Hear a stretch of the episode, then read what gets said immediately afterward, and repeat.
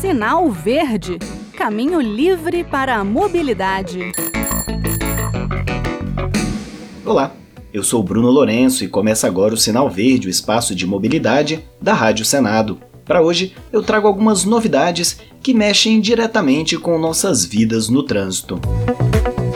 A primeira delas é a nova carteira de motorista que começou a ser emitida no dia 1 de junho.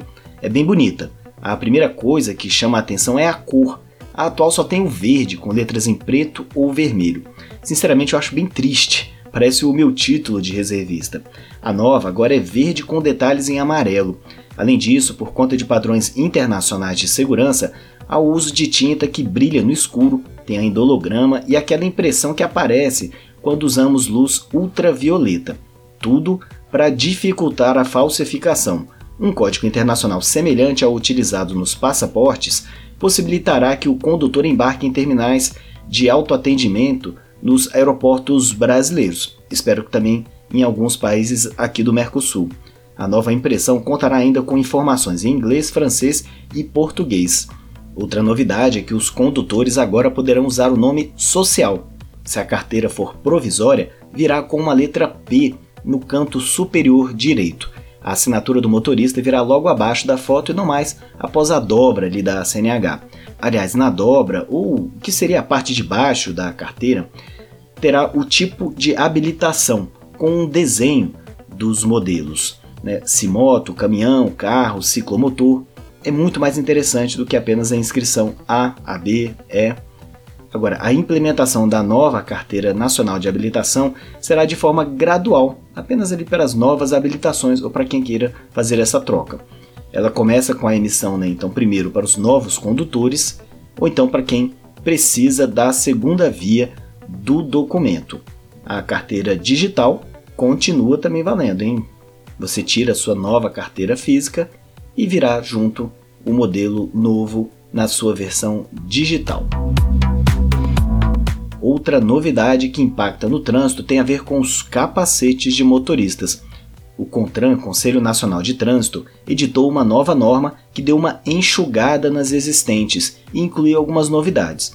Primeiro, o CONTRAN lembra que é obrigatório para circular nas vias públicas uso de capacete motociclístico pelo condutor e passageiro. Capacete que deverá estar devidamente afixado à cabeça, não é no cotovelo, hein, gente? Pelo conjunto formado pela cinta jugular e engate por debaixo do maxilar inferior. É curiosa essa descrição, mas acho que vale a pena a gente falar que o capacete tem que estar na cabeça, com a, bem afivelado, viu? Além disso, o capacete deve ser certificado por organismo acreditado pelo Instituto Nacional de Metrologia, Qualidade e Tecnologia, o INMETRO, e possuir dispositivo retrorefletivo de segurança nas partes laterais e traseira do capacete. As viseiras são obrigatórias, hein? tanto para o condutor quanto para o passageiro, e na ausência de viseira é possível usar óculos de proteção. Mas é óculos de proteção mesmo, viu? Não vale pegar um desses de lojas de ferramentas, nem óculos de grau de sol. É um óculos específico para o uso com motocicletas. E é para estar tá usando os óculos, viu? Não adianta só estar tá com eles ali não. Com o veículo em movimento, a viseira ou então os óculos devem estar posicionados. A norma diz ainda que não é possível colocar película na viseira. De noite a película deverá ser do tipo cristal, sem escurecimento. Quando o capacete tem queixeira, que pode ser escamoteada, ela deve estar totalmente abaixada e travada. Se o condutor ou passageiro estiverem sem o capacete ou não encaixado na cabeça, ou então ainda com um equipamento indevido, ele estará cometendo infração gravíssima, multa de R$ 293,47. Leva ainda a suspensão direta do direito de dirigir. Já quando o capacete estiver fora das especificações da resolução, a infração é grave, com multa de R$ 195,23. Agora, quando o motociclista dirigir ou conduzir passageiro utilizando o capacete sem viseira ou óculos de proteção, né? então com viseira ou óculos de proteção levantados, fora no braço, ali no, no cotovelo também, a infração é média.